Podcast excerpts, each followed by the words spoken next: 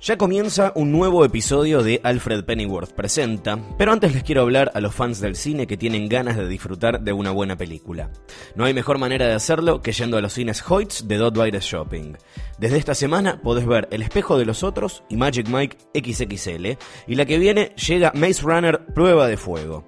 Si querés saber más sobre los estrenos en DOT, entra en posta.fm barra DOT. Hola amigos y amigas de Posta FM, soy Edifite y vengo a contarles que en posta.fm barra Philips, además de encontrar la primera temporada completa de mi podcast Tenés que escuchar esto, se pueden enterar de todos los eventos musicales que está armando Philips con los mejores artistas del país. Métanse ya en posta.fm barra Philips porque definitivamente tenés que escuchar esto.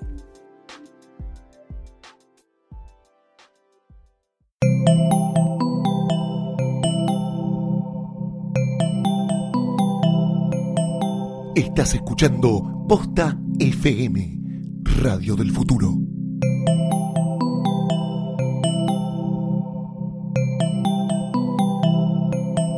A continuación, todo lo que siempre quiso saber sobre Batman y no se animó a preguntar en Alfred Pennyworth presenta.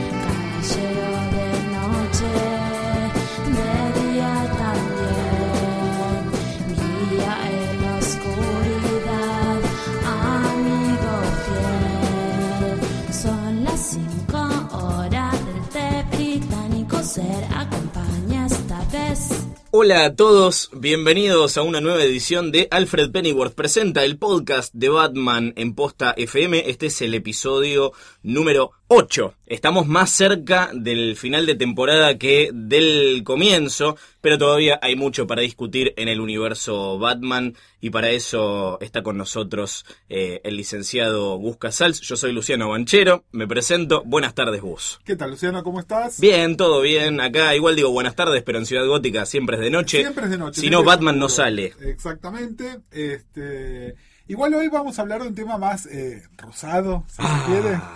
Más Eh. alegre. Eh, Más o menos. No sé, bueno, eso es algo de lo que venimos, venimos amenazando. Si nos estuvieron escuchando las semanas anteriores, saben que venimos como pateando el tema, el tema de las chicas. Es que más, teníamos muchas ganas de hablar de esto. Sí, sí, porque además eh, hemos tirado, o he tirado, mejor dicho, un par de declaraciones polémicas con respecto Sí.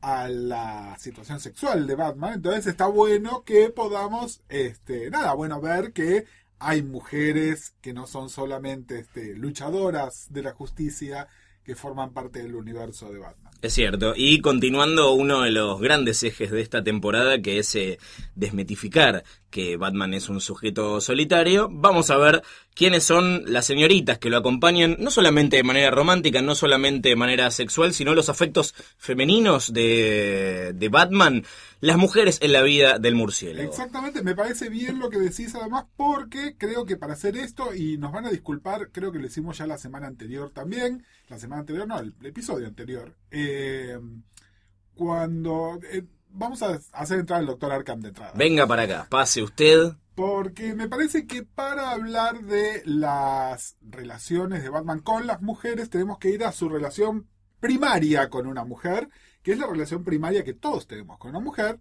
que es con nuestra madre. En este caso, eh, Martha Wayne, Batmom. Batmom Martha Wayne. Eh, y entonces me parece que es interesante porque tenemos incluso una consulta que nos hizo nuestra amiga Fiorella Sargenti también, ¿no? Así es. Tenemos varias consultas hoy, por suerte. Vamos a hablar de, de un montón de cosas. Eh, Pero- y, y hay mucho, mucho que, que han preguntado nuestros oyentes. Este generó mucha curiosidad, así Total. que... Pero bueno, ¿por, dónde arrancamos? ¿Por qué no nos lees la pregunta concreta de Fiorella? Porque vengo, voy a, voy a medio como a rebatirla, entonces me gustaría Bien. escucharla primero. La pregunta de Fiorella Sargenti para el doctor Arkham es, ¿la forma en la que se vincula con las mujeres como adulto tiene que ver con que casi no tuvo presencias femeninas? Bueno, eh, sí, pero no. Eh, sí es cierto que no fue al colegio, sí es cierto que durante gra- un gran periodo de tiempo no tuvo relaciones significativas con varias mujeres. Pero acá es donde nos olvidamos de algo. Tendemos a pensar, decimos, bueno, Bruce Wayne, huérfano.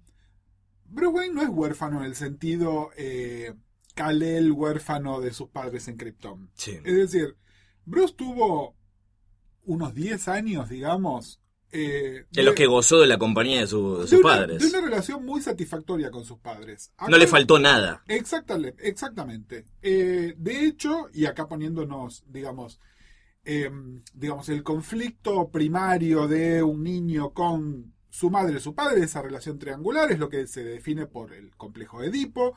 Y podemos decir que Bruce, bien o mal, y según si consideramos que sea un neurótico obsesivo, o si es un psicótico, o lo que sea, que escuchen los, los primeros dos episodios de la temporada como para ver Para la opinión del doctor Arkham sobre esto. cuáles son nuestras teorías, pero bueno, un niño de 10 años en teoría completó su Edipo. Es decir, eh, resolvió, bien o mal, pero resolvió la relación con su madre. En el más sano de los casos, ¿no? En el más de los casos, pero bueno, a lo que voy con resolver es que tuvo una salida. Eh, si esta salida es buena o no, bueno, eso lo tendrá que decir el profesional a cargo de la salud mental de Bruce Wayne. Pero lo cierto es que no es que se vio interrumpida por la fuerza, ¿no? Igual acá creo, creo que hay un vicio, un vicio de escritores de otra época, ¿no? De nuevo, tengan en cuenta que mucho de este origen, si bien fue seriamente retocado en los 80, viene de hace casi 80 años, 75 para ser precisos. Eh, estaba escrito por varones que no tenían demasiado en cuenta el rol de la mujer y entonces hay mucho escrito, pero mucho, mucho, mucho sobre la relación o el fantasma de Thomas Wayne Claro. en la vida de Bruce y no suficiente sobre lo de Marta. Nosotros consideramos mucho todo. Nosotros consideramos mucho todo lo que es eh, los 80 en adelante, que parece que el canon empieza en ese momento y nos olvidamos de que hay más de 50 años de historia atrás. Y, aún, y hay, una, y hay otra cosa más, que es que ese canon de los 80 que consideramos ahora estuvo en gran parte escrito por Frank Miller, que sabemos que es una persona que considera poco menos que prostitutas a todas las mujeres. Entonces no es precisamente tampoco el escritor más habilidoso para eh, explayarse sobre la relación de un niño con su madre. No, básicamente es eso. Eh, entonces, a lo que voy es, sí es cierto, a Bruce básicamente lo crió Alfred. Eh, sobre su escolarización sabemos poco y nada, pero lo más probable es que lo hayan mandado al mejor colegio internado que debía ser un colegio de chicos. Y después, lo que ahora, este, de hecho, alguien me lo hizo notar eh, después de escuchar episodios anteriores, ¿no? Sobre esto que yo insisto, que Bruce no tiene una educación formal. Bueno, en las versiones más actuales, y por más actuales me refiero a New 52, del origen de Bruce, él fue a la universidad, de hecho una de las mujeres de las que vamos a hablar hoy fue una compañera de él de la universidad. Pero eso es una reescritura de los últimos dos años y por lo tanto, discúlpenme si yo me baso en los 73 anteriores y no en esos dos, escritos además en una realidad que en el mejor de los casos es medio tentativa, ¿no? Sí. Entonces, no. Y que poco va a durar de todos modos, ¿no? Porque siempre te- la historia se está escribiendo y reescribiendo permanentemente. Exactamente. Entonces, mi teoría fuerte es eh, la relación con Marta. ¿Colorea lo demás? Bueno, sí, hay que ver, porque sabemos tan poco de la relación con Marta. Por ahí Marta era una madre fría, o por ahí Marta era una madre sobreprotectora. Lo único que sabemos de Marta es que no sé, a alguien se le ocurrió hacer la, la Joker de una realidad paralela. Una estupidez, digamos, en realidad, de la relación de Bruce. ¿Quieren hacer un flashback? En lugar de hacerme Gotham, háganme un flashback antes de que los maten a los Wayne. Háganme una serie que termine con la escena de las perlas cayendo por ahí, ¿no? Y fíjate que lo de las perlas, que es muy burtoniano, pero que mucha gente lo ha tomado como canónico, habla más de la pérdida de una madre que de la pérdida de un padre. No es decir, la imagen que quedó grabada en- ante los ojos de Bruce es lo que se pierde, lo que se rompe de su madre. Tal cual. Es la, ¿No? la imagen icónica, la que uno piensa, sobre todo los que hacen las películas, ¿no? Que es una imagen que todos se quejan de que se reproduce una y otra vez. Sí. Lo que nos acordamos es lo de las perlas. Y lo que se queja la mayoría es, otra vez van a mostrar las perlas. Otra y bueno. Que es cierto. A ver, eh, el, es, eh, para mí es, es, a ver, coincido con que se repite, coincido con lo de las perlas, pero me parece que lleva a que pensemos en algo femenino. claro. De todas maneras, yendo al canon actual, eh, lo cierto es que había algo que no cerraba, lo hablamos acá en el primer episodio de la temporada, ¿no? Hay algo que no cerraba con que a este pibe huérfano, ultra recontra rico, lo críe el mayordomo. ¿No? Es, es esa parte de la historia. Alguien con sentido común dijo, che, pero esto, ¿no? Medio raro. medio raro. Entonces, hay un personaje que se metió retroactivamente en la historia de Bruce, que es el personaje, como decía Fiorella, esta doctora de que ella no se acuerda el nombre, que es Leslie Tompkins. Eh, Leslie viene. Leslie yo creo que fue creada como un McGuffin, ¿no? Es decir, fue creada específicamente para ser la figura maternal que a Bruce le estaba faltando. Lo que pasa es que después muy buenos escritores posteriores tomaron al personaje de Leslie hoy, es decir, sin contarnos tanto qué pasó con Leslie en el pasado, pero sí sabemos que es lo más parecido a una madre viva que tuvo Bruce cuando estaba calle, cuando estaba este, creciendo, no cayendo, pero ese es un fallido, pero es un fallido que tiene perfecto sentido. Este, bueno, de alguna manera, Leslie es. eh, a ver. Leslie, si bien en muchos aspectos la caracterización de Leslie es muy parecida a la de Alfred, ¿no? Es decir, es alguien que eh, takes no shit, ¿no? Es alguien que le habla muy de frente a Bruce, pero siempre con una cosa afectiva, mientras que Alfred es un poco más distanciado, es más sarcástico. Nada, un padre y una madre. Básicamente, podemos decir que a los fines prácticos, ante la ausencia de Thomas y Marta, los padres de Bruce son este, Alfred y Leslie. Sin que haya una relación entre ellos, me parece. Que yo sepa, eh, yo no me enteré de nada. Eh, creo que no, creo que también, y esto, esto también se ha retocado mucho con el tiempo, creo que Leslie es un toque más joven que Alfred. Ah, ah, ah. Eh, vamos a volver con Leslie porque Leslie también en las versiones actuales está muy relacionada con otra de las mujeres de Bruce, así que vamos a hablar de ella en unos minutos nomás. Pero bueno, sí, podemos decir a los fines prácticos que, primero, Bruce, la relación primaria, la que te arma la psiquis y todo lo demás, la tuvo y la tuvo completa con sus padres biológicos. Y después, en sus años de desarrollo, cuando estaba creciendo, bueno, Alfred y Leslie de alguna manera cumplieron ese rol. Es decir, si Bruce hoy en día está dañado, es porque está dañado, no porque no tuvo una madre. Es porque está dañado. Punto. ¿Cómo marcaron estas mujeres su relación con las, las mujeres que vinieron después en su vida? Eh, acá hay algo interesante, porque, y por eso es que tan siempre te digo, me gustaría, me gustaría una serie que desarrolle un poco como era Martha Wayne. Claro. Porque. Aunque yo- sea, no, no- no es una época que ningún escritor le haya prestado particular atención, ni siquiera en el papel. No, pero fíjate que, y vas a ver que es algo que se repite todo el tiempo, ¿no? Estas mujeres son o, o mujeres medio frágiles que eh, él tiene que cuidar, vamos a volver sobre esto, o lo que serían ballbusters, ¿no? Es decir, minas, minas que tienen un falo más grande que el de él, ¿no? Todas, Thalía, Selina, son, a ver, incluso otras figuras de autoridad, Amanda Waller, que hablamos este, hace un par de semanas, no son minas fuertes. Entonces hay que ver, Marta, ¿qué era? ¿Era así frágil? Ay, Tomás, no sé qué hacer. ¿O era tipo la que tenía los pantalones en la mansión Wayne? Era Marta y acá no se jode. Es interesante porque las dos cosas se repiten una y otra vez. Van a ver que ahora cuando hagamos un pequeño recorrido por quiénes son estas mujeres, en general o caen en un arquetipo o caen en el otro. ¿No? Y no hay mucho más. Pero bueno, eh, cuando estuvimos hablando de Bruce, eh, programa número 2 de la temporada, mencionamos como al pasar que al principio, pero muy al principio, los primeros números de Detective, Bruce tenía una, una fiancé, una Sí. prometida, que era esta chica eh, Jolie Madison.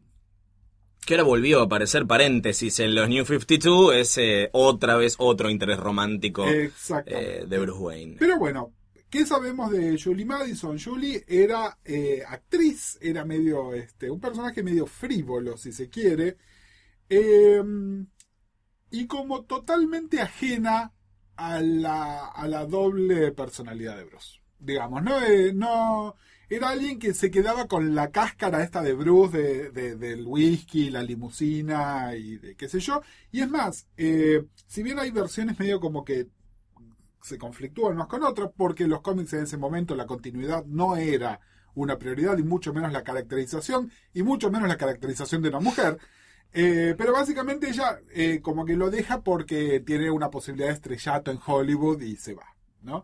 Y después se la ha hecho volver en un par de historias este, como retroactivas, incluso en un momento en los 70 en World's Finest. ¿Se acuerdan que le dijimos? World Finest no es precisamente lo más canónico No. de, lo que podemos hablar, pero en World Finest en un momento desearon aparecer como que era este una princesa en un país europeo tipo tipo Grace Kelly. ¿no? Era, eh, Le fue bien, la hizo bien. la hizo bien, la Eh, hizo bien. Y se ve que le gustaban los señores con un dinero.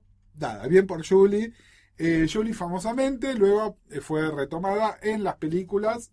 Lo menos que digamos sobre ella, eh, lo mejor. No, ¿no? pasa nada. Es una, es como una, una chica póster, ¿no? La chica que tiene que estar del brazo de Bruce para aparentar que tiene una vida normal. Eh, algo así.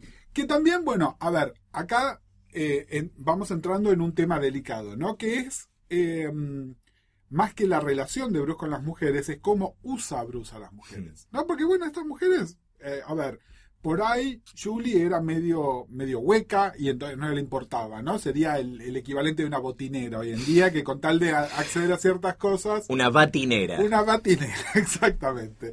Eh, pero a otras, eh, a ver, las chicas por ahí se enganchaban con Bruce, ¿no? Eh, y él medio como el que se estaba usando nomás. Sí. De la Golden Age voy a mencionar a otras dos, una sobre la cual vamos a hablar reiteradamente hoy y otra que les mencionamos hace este un par de episodios, que es Katy Kane. Katy Kane cuando fue introducida, eh, queda feo el término introducida, cuando fue presentada, Sí. eh, a fines de los años 50.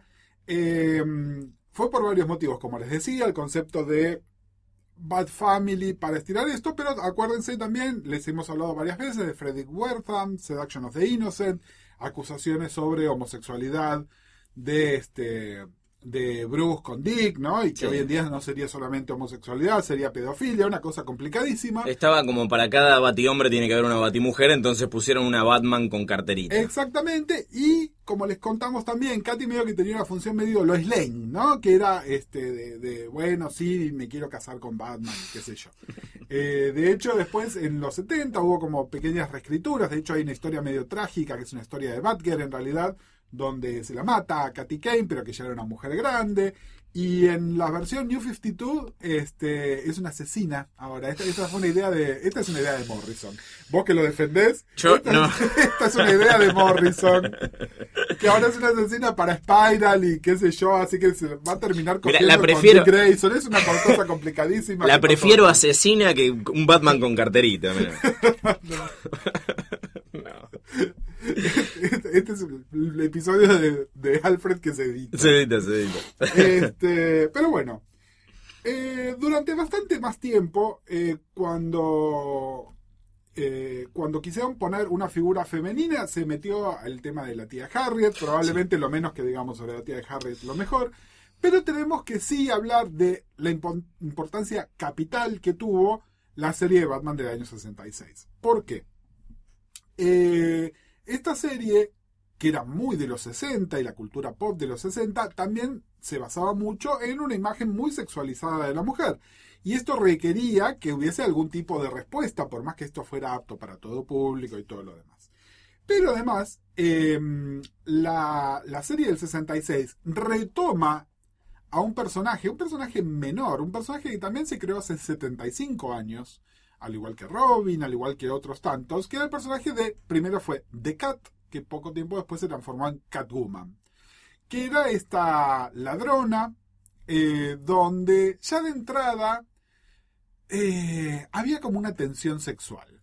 En realidad, de entrada esa tensión sexual tuvo que ver con que eh, Batman como varón era yo no le puedo pegar a una mujer, ¿no? Era una cosa así, entonces se justifica de esa manera. Pero... Y la mujer lo caga a patadas. Exactamente, la lectura un poco más actual es que en realidad él no le podía pegar a esa mujer, no solamente porque fuera mujer, porque el Batman caracterización actual no tiene problema en darle tres cachetazos a una mina que está robando un banco, sino eh, que había como una atracción, una atracción que estaba ahí. Pero bueno, fue el casting que hicieron de este personaje en la serie, en el cuerpo de Julie Newmar, eh, que bueno, transformó a Catwoman en este personaje sobresexuado, ¿no? Que, que de alguna manera pasó a marcar cómo se la pone a Catwoman de ahí en adelante y que obviamente además tenía una clara una abierta seducción hacia Bruce. Y además, salvo algunas cosas fuera de, fuera de, de registro que se hicieron en los 75 años del personaje, lo que tiene Selina es que también siempre fue una ladrona, teniendo en cuenta otros criminales de Ciudad Gótica, Gótica ¿no? que son este, asesinos, asesinos en serie, secuestradores, bla. Esta siempre fue más Me gustan las joyas, vamos a robar unas joyas. Exactamente, como que lo hacía todo por una, por una cuestión más egoísta, si se quiere, eh, y que por eso también se daba el gusto. Es decir, ella en ningún momento tenía una vendetta con Batman, eh, ni Batman quería meterla en gallola a ella, digamos, era más, eh, nada, estaba buena. Pero bueno, creo que Batman 66 marca un quiebre importante en esto, es decir, mucha de la caracterización posterior de Selina eh, tiene que ver con esto. De todas maneras, Selina, Selina es el nombre de pila, Selina Kyle es el nombre de pila de Catwoman.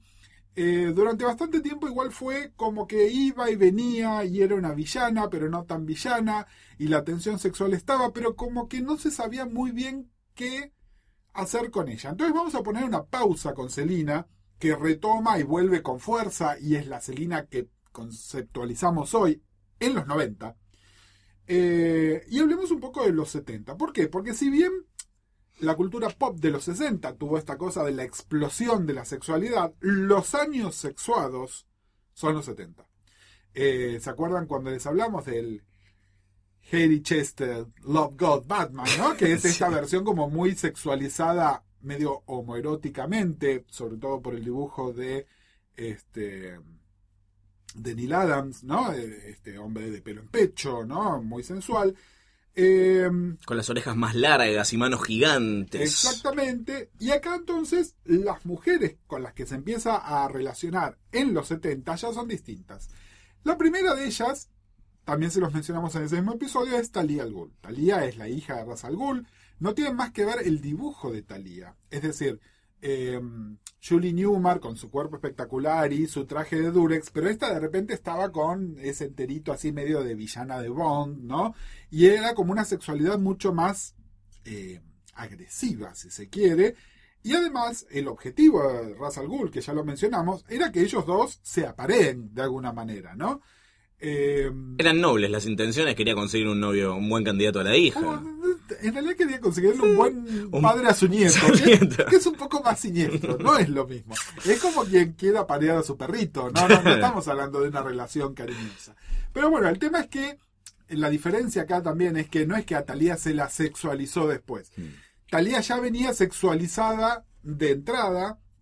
Y es interesante también porque, más allá de- del plan siniestro de Ra's al Ghul, está claro que a, que a Bruce Batman y con Talía esto es una cosa que nos han preguntado varias veces. Lo que tiene Talía es que Talía siempre se relacionó con Bruce Batman. Es decir, no es que otras mujeres o se relacionaban con Batman y después descubrían que era Bruce, o se relacionaban con Bruce y con suerte se enteraban que era Batman. Talía es con la única con la cual de entrada hay una relación de paridad total. Es, bueno, sí, yo sé que son la misma persona y llega algo. Y yo creo que esto para Bruce tiene un atractivo. Es decir, ¿cuál es el atractivo de Talía? Aparte de que está buenísima y de que es una mujer que es su par en prácticamente todos los aspectos. Es tan fuerte como él, es tan inteligente como él. Bueno, Exactamente. sí, Sí, sí, sí. eh, creo que también está este tema de, bueno, no tengo, no tengo que explicarle nada. Mira, ni términos- ocultar ni andar explicando. Exactamente, mira, en términos eh, que por ahí algunos de nuestros oyentes lo pueden entender mejor, eh, para Talía ella está fuera del closet. Sí. Eh, no, no hay doble vida, no hay ese punto donde tengo que decir tengo algo que contarte. No, eso ya está contado. Y me parece que ese es el atractivo. Y acá quiero hacer como una parte, porque mucho de lo que sabemos de la relación de Bruce con Thalía, eh, famosamente contado por las dos novelas gráficas de Mike W. Barr, que les comentamos también en la temporada pasada, y cuya consecuencia es Damian Wayne, que es el actual, este, el actual Robin, En la obsesión de Morrison por poner en continuidad todas las historias. Exactamente, bueno, está clarísimo que Bruce y Talia tuvieron sexo, Sí. pero nunca lo vimos. No, vemos hasta ahí. Sie- eh, eh, Siempre se ve mucho la imagen ahí- de ellos dos, de, de él desnudo, pero con la máscara Y, puesta. es- y ella, y ella besándolo así sensualmente. Ustedes, eh, si, si no lo vieron, yo los invito a que busquen, eh, si no tienen ganas de ponerse a leer historias de los 70, por el motivo que sea, busquen ilustraciones de Neil Adams de los 70 para ver esta cosa que decimos de la extrema sexualización de Bruce y de la extrema sensualización de Talia y de la relación entre ellos dos, ¿no?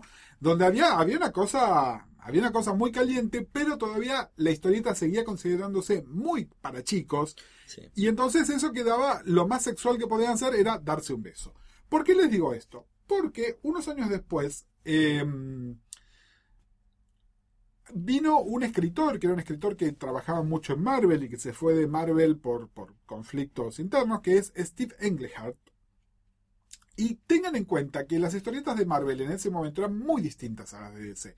Es decir, el, el aspecto personal de la vida de los personajes era centrado en lo de Marvel. Si está mejor o peor manejado, no importa. Simplemente que el estilo de historieta de Marvel era muy distinta, y especialmente en los años 70, en esos años. Y justo Englehart es eh, un drogadicto hermoso, un delirante. Exactamente. Eh, vale mucho la pena ver las cosas que hizo, que hizo en Marvel también, en Doctor Strange y bla, donde le daba rienda suelta, cosa que no puedes hacer con Batman, por ejemplo. Exactamente. Pero bueno, el tema es, Englehart escribió durante un tiempo eh, Batman, y es Englehart el que presenta a un personaje que también les mencionamos como al pasar en, en otro momento, que es Silver St. Cloud.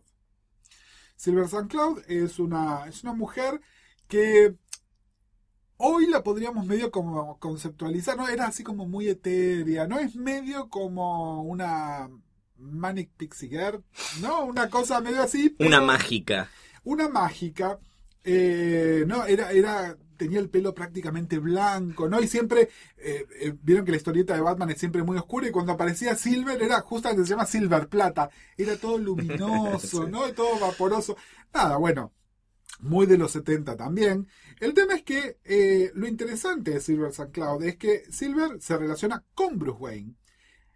Y al contrario de la mayoría de las otras chicas, Silver se da cuenta al toque de que acá hay algo turbio. Es, ¿qué, qué le pasa a Bruce con todo esto? ¿No? Eh, y es más, en un momento que, que hay un, este, nada, que hay un, creo que si no me equivoco es Hugo Strange, que tiene así, una- Hugo Strange, no hablamos mucho, vamos a hablar probablemente Cuando hablemos de villanos, sí. pero bueno, digamos, parte de, de la gracia de Hugo Strange es que Hugo Strange siempre supo que Batman y Bruce son la misma persona, ¿no? Es el único villano cuyo modus operandi se basa en eso. Grandes tema- capítulos de la serie animada basados en esos por si quieren eh, chusmear. Exactamente. Bueno, el tema es que eh, el, eh, en, en una historia que está que, que Hugo Strange le hace una jugarreta a Bruce con Silver adelante, como para ponerlo, qué sé yo. Silver al toque lo contacta Dick y no como él, a vos sos el, el chico a cargo de Bruce. Eh, fue tipo, eh, che, le pasó algo a Batman. Robin tiene que hacer algo. Y después hay una historia con un personaje que está a punto de ponerse muy de moda, que es Deadshot. Eh, Bueno, hay como, hay como un este, hay como un acto fallido donde Julie, Julie además, mira, fíjate que esto es interesantísimo, porque lo que hizo Englehart con, con Julie fue de alguna manera derribar eh, esas cosas que, que nos parecen súper obvias de los años, de, los de, los, de, de ese cómics, ¿no? Y entonces era de la misma manera que decimos, pero nadie se da cuenta que ¿Qué? Superman con unos anteojitos es Clark Kent. Julie lo que ve es el mentón de Batman y el mentón de Bruce y dice, pero pará. A ver.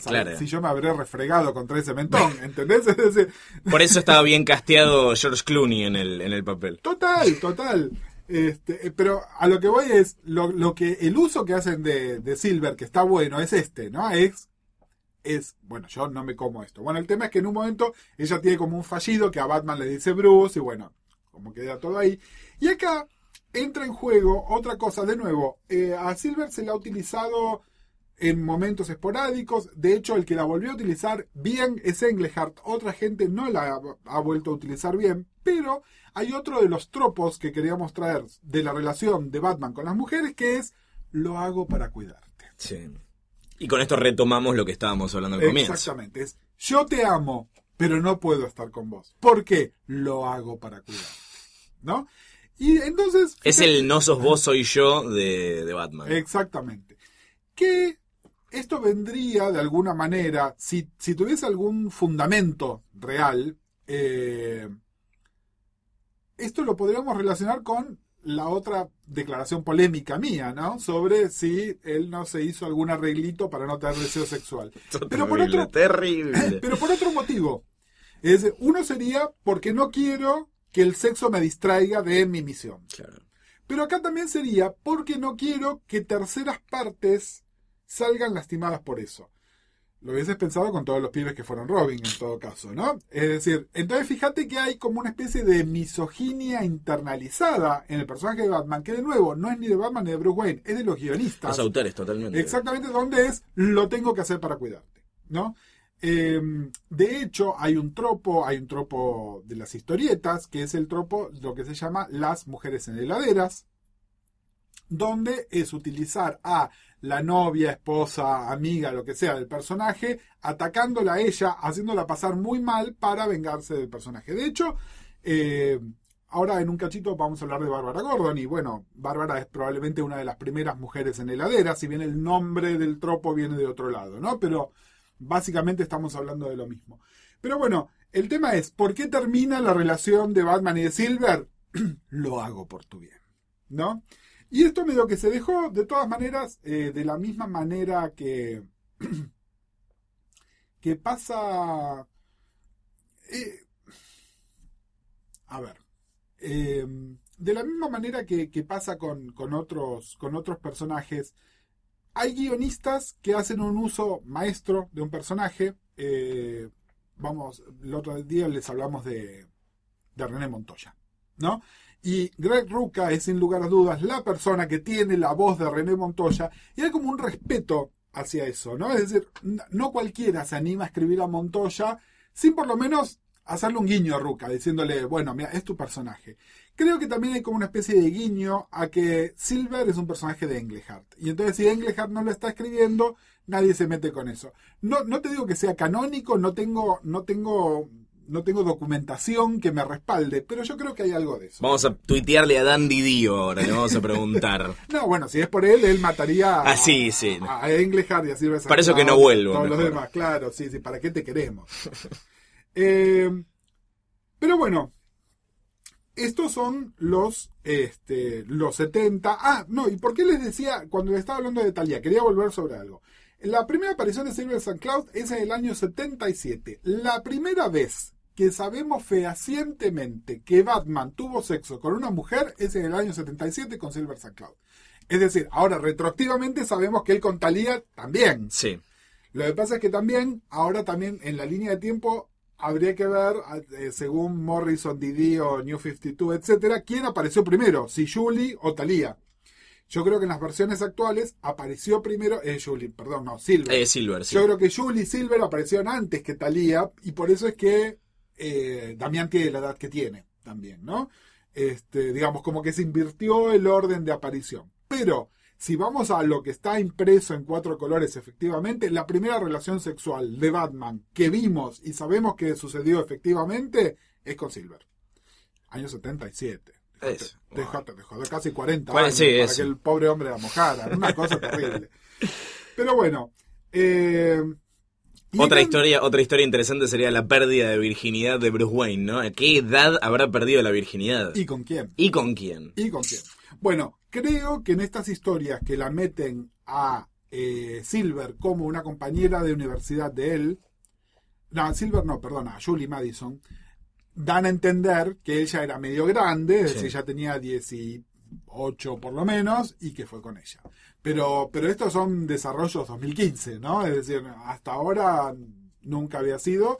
Y sería interesante. Bueno, no- hay que ver los amigos de Gotham cuando deciden Bueno, igual si, si, nos, si nos guiamos por lo que vienen mostrando, según el canon de Gotham, la primera relación del pequeño Bruce va a ser con Selina. pasa con Selina. Y entonces volvamos a retomar Selina. A ver, eh, les hablamos de que eh, mucho del canon de Batman actual sale de año 1.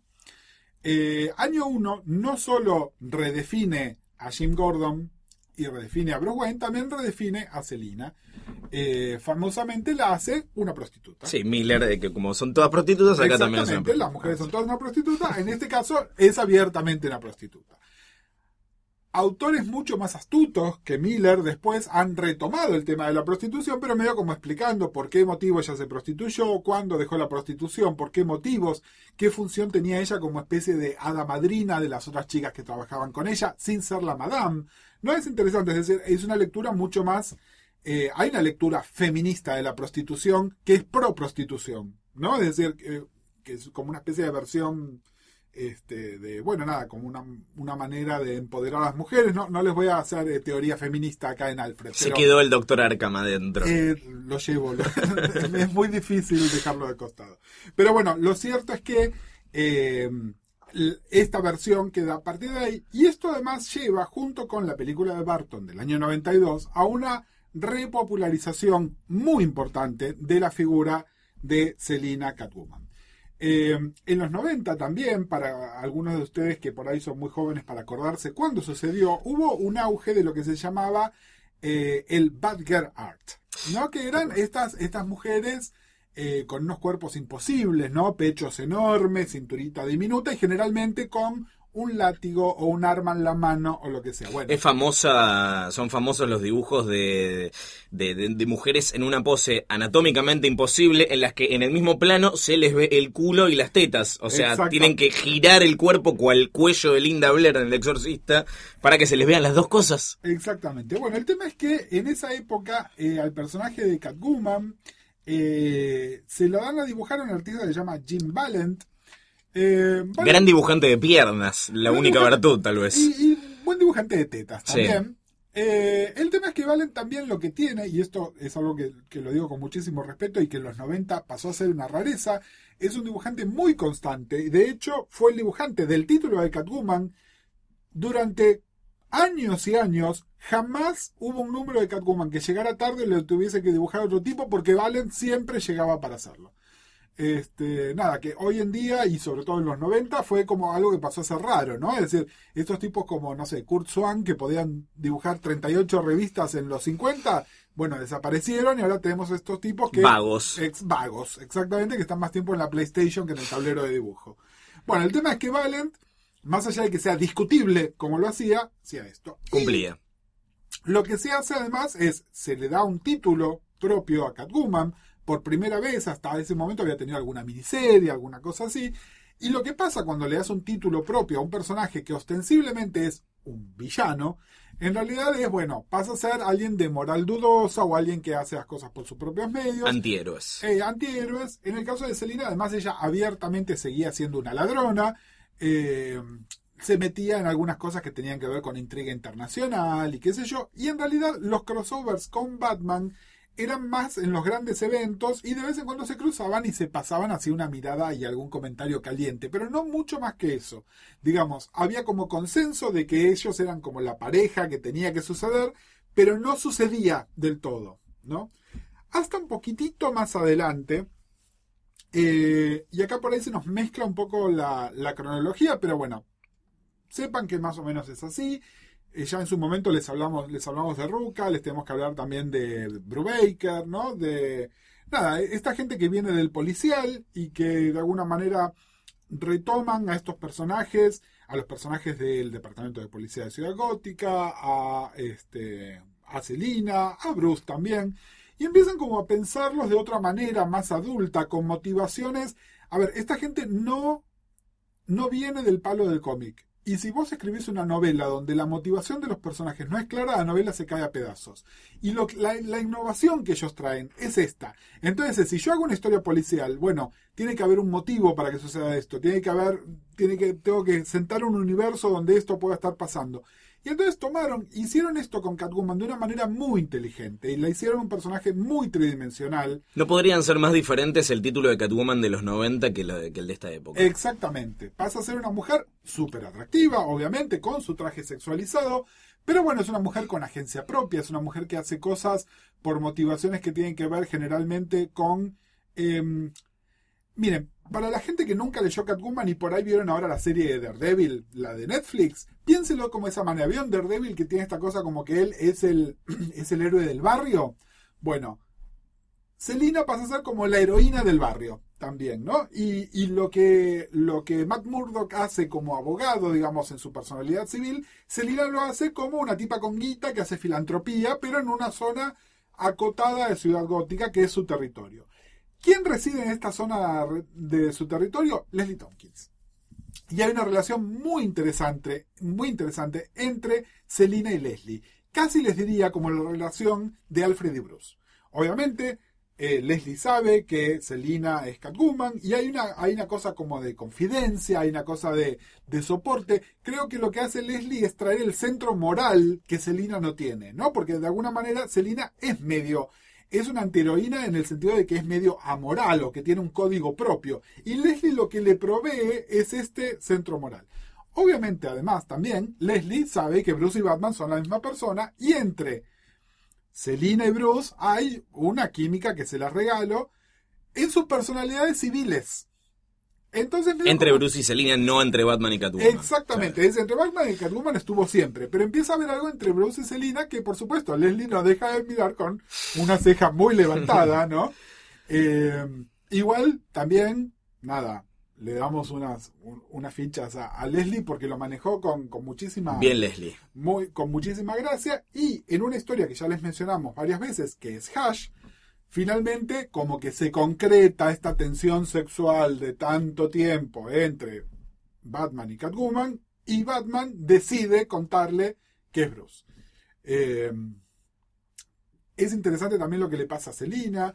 Selina tiene una relación medio que les diría que es como, como la de Lois Lane también, ¿no? La de yo sabía pero no sabía, es decir, o yo sabía pero no quería saber y me lo negaba. Lo sospeché desde un principio. Lo sospeché desde un principio, o lo tendría que haber sospechado desde un principio, ¿no? Sobre todo cuando esta gente, además, eh, ya tenía una cosa como más carnal, ¿no? Y por eso digo también lo de, lo de Lois y, lo de Lois y Superman y Lois y Clark. Ponele que te dejas engañar por los anteojitos o no te das cuenta que el mentón de Batman y el de Bruce son el mismo. Una vez que besaste al tipo.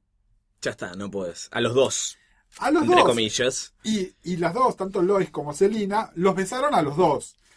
Lois en realidad los besó a los, a los tres o los cuatro. ¿no? En realidad, Claro. pero bueno, ese es un tema para otro, para otro día. Lois, bien hecho. La hizo muy bien. bien, bien por Lois. Pero bueno, no, a lo que voy es. Y a Luthor, le falta chaparse al Joker y ya están todos. Ay, no, No, qué. Eh, pero lo cierto es que eh, aparece esta caracterización donde, bueno, me parece que es, fíjense que es la primera vez donde Bruce se permite salir de registro y hacer a una mujer, no solo, no solo contarle, sino que además contarle y dejarla en su vida, ¿entendés? Es, bueno, tengo algo que decirte. Eh, yo, Batman y Bruce Wayne somos la misma persona, te dejo para protegerte. Obvio, tiene que ver también con la personalidad propia de Selina, donde Selina se puede proteger sola. A pesar de que, y esto de nuevo, saben que Blood no es un tipo que nos guste, sin embargo, Hash está muy bien escrito y maneja bien este tema, donde se presenta medio como esta ambivalencia que tiene Batman, ¿no? Como, bueno, es mi mina y ahora sabe todo el secreto, ¿qué hago para protegerla? Y ella que es muy de armas tomar y es, mira, yo me protejo sola. Que me parece que en realidad esto es lo que quería mencionar, ¿no? Lo que cambió es, eh, es esto y además, bueno, guionistas mujeres como Gail Simón y otras, eh, es, bueno, mira, no necesito ser protegida. Y quería traer otra cosa también, que estamos hablando de las relaciones con las mujeres sentimentales, obviamente, y, una cosita más, eh, que no sé si qué tanto estás leyendo de los New 52, pero en el número uno de la revista de Catwoman New 52 termina famosamente con Catwoman y Batman, ambos encapuchados, teniendo una escena de sexo bastante explícita en una terraza. Eh, como dando a entender que además esto no es la primera vez que pasaba, sino que, eh, nada, cada vez que Bruce necesitaba echarse uno rápido, la iba a ver a esta chica y ella, ella permitía que esto sucediera. Eh, no sé hasta qué punto está aclarado si esto es algo que ellos están haciendo como continuación de aquella relación o si esto no pasó. ¿Por qué? Porque en el medio además hubo borrados de memoria. Selina tuvo un hijo con otro tipo, pero estaba la sospecha de que podía ser hijo de Batman y para complicarlo más, ¿se acuerdan cuando les contamos que en Tierra 2 eh, Bruce y Selina tienen una hija que se llama Elena? Bueno, Selina en la continuidad actual tiene una hija, se llama Elena también, Claro. pero se supone que es hija de otro De tipo. otro, no. Y Satana le borra la memoria y dan dirío. ¿no? Es decir, no, no, no busquemos lógica donde no la hay. Pero bueno, lo cierto es que eh, Esa es otra linda relación, la de Batman con, con Satana, que no sé si alguna vez pasó algo. Sí, yo tengo un recuerdo de una historia que termina con, con ella diciéndole, eh, Bruce, está todo bien, si va a pasar algo, yo necesito que vos me quieras de verdad y no me, no me vayas a usar o algo así. No sé si es una de las cosas que escribió Paul Dini, no me puedo acordar bien cuál es el número, pero, Sí, que, pero y de hecho digno se- de destacarlo. Y de hecho se, se ata ahí también con eso. Este, Satana es una tipa como muy atractiva. Y acá hay algo interesante también, mira, hay algo, porque quiero hablar un poco de las otras mujeres, ¿no? Que, que, que rodean a Batman y cómo las trata él. En Versus Prey, que es este título, que es un título de Batman donde la protagonista es Bárbara Gordon. Bárbara Gordon, ¿se acuerdan que les dijimos cuál fue la primera mujer en una heladera? Bueno, fue Bárbara Gordon. Es decir, a Bárbara Gordon se la deja paralítica en The Killing Joke, simplemente para hacer un punto, para lastimar a Jim Gordon y a Batman. Pero nada, es un personaje. ¿Y por qué le tiene que pasar a un personaje que encima era un personaje femenino, querido? Además hay mucho de shock value en eso. No solamente le pegan un tiro, la dejan paralítica, sino que le saca fotos, Le se las foto, muestra al padre. exactamente, todo. ¿no? Eh, y todo esto nosotros lo vemos también, medio innecesariamente. Y mm, afortunadamente después apareció gente como Strander que hicieron algo valioso con el personaje de Bárbara. Bueno, ¿por qué le estoy mencionando? Porque en el título de Versus Prey, Bárbara y, este, y Black Canary, Canario además que tiene una larga historia con Batman porque trabajaron muchos en la Liga de la Justicia, eh, está bastante claro que hay un personaje del que no les hablamos, pero que es el personaje de Wildcat, que es un, un viejo boxeador de los años 40 que tomó una personalidad superheroica, que es, entrenó en parte a Bruce, entrenó a Canario y entrenó a Selina Claro. también. De hecho, el Wildcat, que es Ted Grant, aparece como personaje secundario muy jugosamente en la revista de Catwoman. De hecho, hay una historia sexual entre ellos también, todo complicadísimo. Eh, pero bueno, eh, en un momento, hablando, ¿se acuerdan que les comentamos que Dick Grayson tuvo una relación con Barbara Gordon? Cuando todavía esto estaba por pasar, eh, Canario, Dina y, y Bárbara están como hablando de Dick, ¿no? Así como chicas y mirándole el culo. de su ¿se culo, claro. qué sé yo. Y entonces sale el tema de, bueno, ¿por qué, este, por qué, por qué Dick y por qué no Batman? ¿no? Y Canario lo, lo articula muy bien, ¿no? Porque entonces es, este, Dick es como es morocho, alto y sexy. Y, y Bruce es morocho, alto y te da miedo. ¿no? Pero bueno, porque eso es además lo que él hace, no solo con los villanos, es la imagen que él está dando constantemente. Y hay algo que en Versus Prey, después más adelante aparece de Huntress. De Huntress es probablemente el, el personaje donde más claro queda la actitud de Bruce hacia las mujeres. Es, eh, a ver, yo no necesito minas y mucho menos minas que yo no estoy supervisando.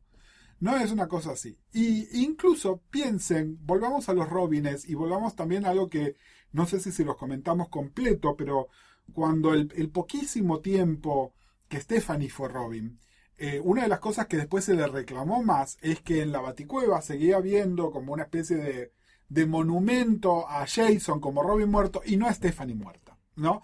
Eh, no sé hasta qué punto, de nuevo, hasta qué punto estamos hablando de Bruce Batman y hasta qué punto estamos hablando de los guionistas que lo escribían, pero hay un menosprecio hacia los personajes femeninos. Eh, de hecho, les puedo decir, bueno, Leslie eh, y Bárbara son probablemente las únicas dos mujeres que Bruce considera sus pares de manera seria, ¿no? De su universo. Después, bueno, sí, está Wonder Woman y, y otras cosas, pero digamos, de, de las mujeres de su micromundo, Leslie, que no deja de ser una figura materna, y Bárbara, que no deja de ser en cierta manera como una especie de relación filial, donde la ve un poco como una hija. Pero después el resto de las mujeres es, o te tengo que proteger, ¿no?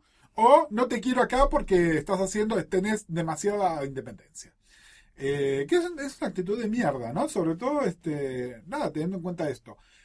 Volviendo a la pregunta original de Fiorella, ¿esto es por esas relaciones? No, no es por esas relaciones. Porque tengamos en cuenta, primero, que los 10 primeros años de su vida la tuvo a Marta. No sabemos cómo era Marta, pero la tuvo. Y después la tuvo a Leslie, que todo lo que sabemos de Leslie, que es una mina de vanguardia. A ver, es una tipa que estudió medicina hace décadas, que se dedica a la beneficencia, que medio que se hizo cargo de este pibe que era el hijo de un amigo de ella porque, porque se hace cargo, ¿no? No, aparte, si, si, si a la madre la quiere vengar es porque la quería. Si lo hubiese maltratado, no, no tendría tantas ganas de. Sería un, un cantar muy distinto. Exactamente, así que me parece que en realidad, este, de nuevo, creo que tenemos que, nada, tenemos que tener muy en cuenta quiénes son los guionistas. Eh, a mí me encantaría leer, eh, miren, es una vergüenza que estamos en el año 2015 y nunca se le dio a una mujer a escribir Batman. Lo más cerca que hemos estado son dos guionistas de las que ya les hablamos, que son Devin Grayson y este Gail Simone. y Gail Simone, Devin Grayson, pero ninguna de las dos jamás escribió Batman ni Detective. Claro. ¿no? Es decir, escribieron estos personajes en otras revistas.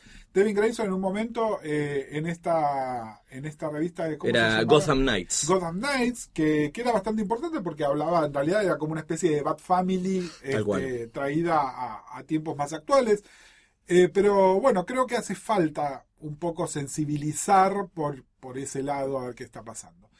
Eh, hay un par de otras mujeres de las que por ahí vamos a tener que hablar en otro momento, porque creo que sexualizadas como están, Bruce Batman nunca las ha visto desde el punto de vista sexual, si bien por lo menos una de ellas ha usado eso en su contra. Estas mujeres son Harley, de la cual vamos a hablar bastante más en detalle en un episodio futuro, y la otra es Poison Ivy.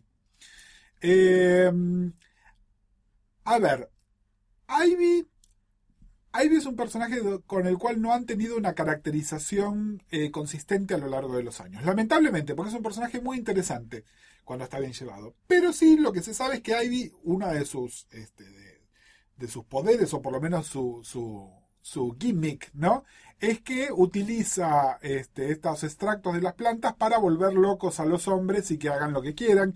Entonces, en algún momento sexualizó tanto a Bruce como a Dick, en ya sean como Batman, como Robin, como Nightwing y qué sé yo, siempre fue como una cosa más jugada, mm, más jugando, digamos, ¿no? Una cosa más lúdica, y de hecho, en un título que duró bastante poco y que era bastante malo, que se llamaba Gotham Sirens, que básicamente lo que hacía era poner en el mismo título a Catwoman Selina, a Ivy y a Harley. Sí, ese es que está obsesionado con, con, con esa junta que armó en la serie animada y no suelta. No suelta, y además lo que está bastante como, como implícito y explícito en algunos momentos es que Harley y Ivy han tenido una relación lésbica, Sí. Si son bisexuales o no, es decir, Harley es, es, es un espíritu libre, digamos, pero, pero Ivy como que en realidad eh, ella usa a los hombres, pero en realidad está atraída por las mujeres, ¿no? Me parece que pasa un poco más por ahí, entonces no, no podemos meterla en la misma serie de mujeres, digamos. Que, Tampoco que nos pongamos a analizar lo que significaría tener una relación sexual con eh, Poison Ivy pensándola como una planta y no como una mujer. Pero bueno, ese es un capítulo de Batman de Alfred muy No sé, diferente. después, después cuando yo hablo de castración, me critican. pero Teorías. bueno. este, bueno, en el medio hubo algunas otras mujeres menores, menores en el sentido de que no, no, no tuvieron, Por favor. no, que no tuvieron la misma relevancia. De una de ellas ya les hablamos, que fue Yondra Kinsolving. Yo, igual lo de Yondra, estaría totalmente dispuesto a considerarlo que fue como una especie de, de cosa de transferencia. Totalmente. eh, Me cuidas. Profesional paciente y Claro. nada más. Un personaje que no mencionamos que también es creación de. No recuerdo si Bruca. De Bruca. Bruca hice uno. Bruca. Los maché. Eh, Ruka y Brubaker. eh, pero es de esa época que Sasha Bordeaux. Bordeaux, Bordeaux. Bordeaux. Que fue la guardaespaldas de Bruce Wayne. Luego Sí. medio psychic de, de Batman en una época en la que eh, Batman estaba sin un Robin. Y, y tuvieron una relación muy interesante que después Ruka desarrolló como en, en la serie de, de Checkmate, OMAC y todas esas cosas con las que eh, jugó en esa hermosa época, pero que hoy no, no, no le dan bola. Nadie, nadie se acuerda. Era un chiche de ellos. Es como Silver Sign Cloud, es de los autores. Exactamente, y volvemos eh, nuevamente a eso. Eh, y nos quedan también la relación de, de Batman con las mujeres en el poder. Eh, de esto hemos hablado especialmente en el, en el episodio anterior, ¿no? Eh, eh, Sarah Essen y Maggie Sawyer en distintos momentos fueron comisionados o capitanes del departamento de policía y claramente tenían una relación muy distinta de la que Jim Gordon tenía con Bruce y después estaba Amanda Waller, ¿no? Eh, y Amanda, eh, nada, yo creo que Amanda, sobre todo para mí Amanda sigue siendo esta mujer este, afroamericana, probablemente cincuentona larga. Black Independent Strong Woman. Y, y- y gorda, ¿no? Pero bueno, ahora hay versiones nuevas donde es una ventañera que está buenísima, qué sé yo. Bueno, yo creo que esa ventañera que está buenísima con la personalidad de Amanda, y a Bruce le- medio que le calentaría. Yo creo que sí. ¿No? Porque Sí, es, sí, es sí, un perfil que está más cerca de Celina por ahí que, que otra cosa. Pero tenemos buenas preguntas, ¿por qué no vamos a eso? Venga, doctor Arkham, póngase cómodo, igual nunca se fue. Eh, hoy es un capítulo particularmente que tiene que ver con la, estamos con muy la psicología. mezclados, estamos muy mezclados. A ver, ¿qué ha llegado? Alfred presenta arroba posta punto fm. Todavía tienen tiempo de mandar las cosas. Quedan unos cuatro episodios más o menos. Así que cualquier duda que tengan eh, sobre Batman y sus relaciones y su universo, Alfred presenta arroba posta punto fm. Bueno, Juan Curi nos, eh, nos pregunta, dice, ¿cuál sería para él, cuál es el romance de Batman y cuál para Bruce para Bruce Wayne? Es es interesante, retomando lo que estuvimos hablando en los primeros dos episodios, él nos habla de, bueno, para Bruce y para Batman. Yo creo que para Bruce, como si fuera Bruce solo, es Silver. ¿No? Es decir, eh, porque tenía toda esta cosa así como mágica, etcétera, pero que por otro lado no comía vidrio, es decir, no es Julie Madison, ¿no? Claro. Que era totalmente frívola. No, es Silver. Y nunca se enteró de que Bruce era Batman, Julie. Y no. No. Y yo creo que, y para Batman, mira, difícil como es, probablemente sea Talía. Ahora, para Bruce Batman, como una sola persona, es Selina. Para mí es Selina en, en, en todos los casos. Selina podría salir. Selina, Kyle podría salir con Bruce Wayne Claro, bueno. y Catwoman con, pero digamos, con si- Batman. Si, si realmente están comportando. Por eso, si son una sola persona, es esto. Claro. ¿no? Y de hecho, creo que hay una de las preguntas de Fiorella que apunta a eso. Una novia para, para Batman y una novia para Bruce. Oh, Qué difícil. pero digamos, eh, La pregunta de Fiorella es cuál es eh, la diferencia entre la relación con Selina y con Talia y cuál de todas es la que más cerca estuvo de tener una relación genuina con ambos, con Bruce y con Batman. A ver, lo que, lo que une a, a- a la Talía clásica con la Celina de hoy es esto que les mencionamos cuando estuvimos hablando de Talía. Él no necesita hacer una salida de closet. Él es Bruce y él es Batman y se puede relacionar con estas mujeres de igual a igual sin tener que dar ninguna explicación. En eso se parecen esas relaciones. ¿Cuál es la diferencia? La relación con Celina es una relación buscada. La relación con Talía Claro. es una relación que el medio le fue forzada. Que después él. a ver, Agarró viaje, está. agarró bien. viaje porque nada, porque, porque Talía hasta me mueve el piso a mí si te descuidas. Pero a lo que voy es. eh, fue una relación este, artificialmente construida, mientras que la relación con Selina es una atracción que se fue desarrollando a lo largo de los años en sus dos personalidades, en sus cuatro personalidades, ¿no? Porque también fue de, de Selina Catwoman y de Bruce Batman y se fue haciendo. Es decir, lo, lo que tienen en común es esto. Él no tiene que revelar el secreto o dar explicaciones al respecto. La diferencia es, una me parece que es como más orgánica, es más que tiene que ver con el desarrollo de los personajes y la otra fue un poco más forzada, digamos. Sí, amén de que Morrison eh, eh, eligió la figura de, de Talia como la villana definitiva de, de- de Batman, le terminó matando al pibe. Ella, no sé si está muerta ahora o qué, pero era una villana que superó en villanismo a, a- a su propio padre, Ra's al Ghul. Sí, igual, a ver, eh, este es un comentario que me parece que no es sobre Morrison, porque, porque cuando estamos hablando ahora de, de lo que está haciendo Scott Snyder, varias veces lo dijimos también. Hay una línea editorial actual en Batman que es llevar todo a 11 todo el tiempo. eh, Todos son el evento definitivo de Batman, del Joker, de todo. y me parece que está arruinando los personajes. Eh, porque no, es decir, cuando alguien pasa a ser tan efectivo, bueno, ¿cómo lo haces volver? ¿Cómo lo haces volver? Y que eh, o borrás todo lo anterior, o, o tenés que haciéndolo cada vez más grande, y bueno, nada, terminamos con el concepto de Bat God, del que vamos a hablar probablemente al final de la temporada. Eh, yo tengo otra que nos manda Matías Paz, eh, que dice, me intriga saber cuál de todas hizo que Batman Bruce se sintiera más pleno siendo una persona normal o un héroe. Es- es- creo que está muy relacionada. Es Más el- pleno. yo creo que es Selina. Yo creo que es Selina y de nuevo los remito, fíjense en Hash y fíjense en, en- en toda la, la época este, Ruka, Brubaker. No, está como bastante claro que, que es Selina, incluso esta versión medio explotativa actual, ¿no? De, de donde, bueno, Batman cuando se quiere echar uno la va a buscar a Selina, pero pasa por ahí, ¿no? Pasa, pasa por pasa por ese lado, me parece que, que está nada, que está utilizado de esa manera y, y puedo coincidir, es decir, a ver, acá es donde está otro de los problemas y, y estuvimos hablando hoy también de, de- Superman y Lois, ¿no? Y creo que tiene que ver con exactamente lo mismo. Eh, Son esas relaciones que están tan destinadas a ser que si las si permiten que las concreten, veo como que se cierran puertas y estos personajes tienen que seguir en publicación constante. Es la diferencia con una serie de televisión o, o fíjense con una telenovela, ¿no? Si, si le sacamos todo el elemento de aventura y nos, nos, este, nos fijamos en las relaciones sentimentales nada más, tenemos la estructura de la telenovela. La telenovela en algún momento tiene que terminar, porque los personajes o terminan juntos o no, o superan el escollo o no, pero de alguna manera es el final del cuento. Obviamente, en manos de buenos escritores podríamos hacer una relación sobre el señor y la señora Kent o el señor y la señora Wen y que sean interesantísimas.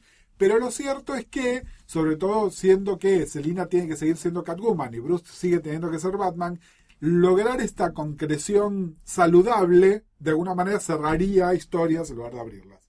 Y ese es el único motivo por el cual no se les permite hacer eso, a pesar que durante este breve periodo final de Hash, eh, años de oro del título de Catwoman, se jugó y se jugó bien con este tema, mostrándonos una versión saludable, entre comillas, como podemos llamar saludable a todo lo que tiene que ver con Batman, ¿no? Que es medio relativo.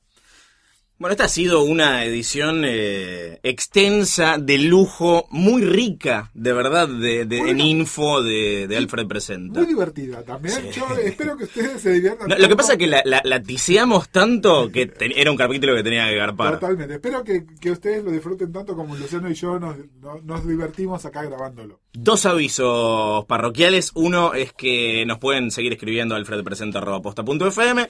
Y el otro es que, si no me fallan las cuentas, la semana que viene, cuando estén escuchando esto, tal vez, disculpen que rompamos la atemporalidad del, del podcast, el, el 12 de septiembre nos estaremos presentando en vivo, haciendo un Alfred Pennyworth presenta live eh, en la PopCon eh, Argentina. Es la cuarta edición de este hermoso evento de cine y series. Yo es la primera vez que voy a asistir, no solamente como, como público, sino también como orador. Junto a mi querido Gus Casals haremos un panel de Alfred en vivo. Es la primera vez que nos vamos a ver las caras con el público. Así es, yo ya tengo una relación previa con la gente de la Popcorn, que a las cuales aprecio mucho. Este, estuve el año pasado haciendo podcast en vivo por otra, otro podcast este, en el cual en el cual participo.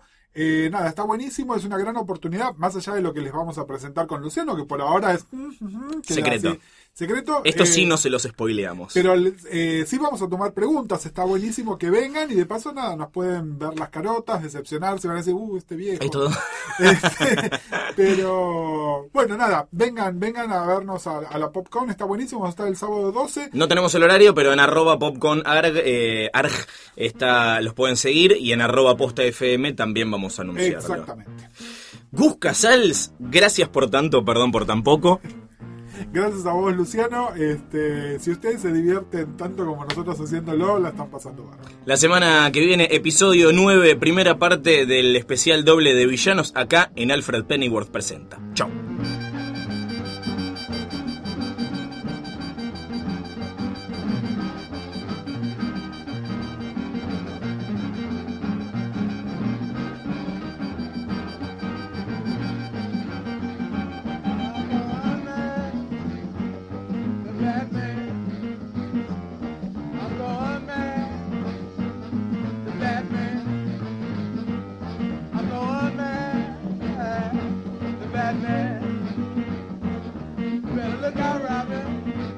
I mean, you can't.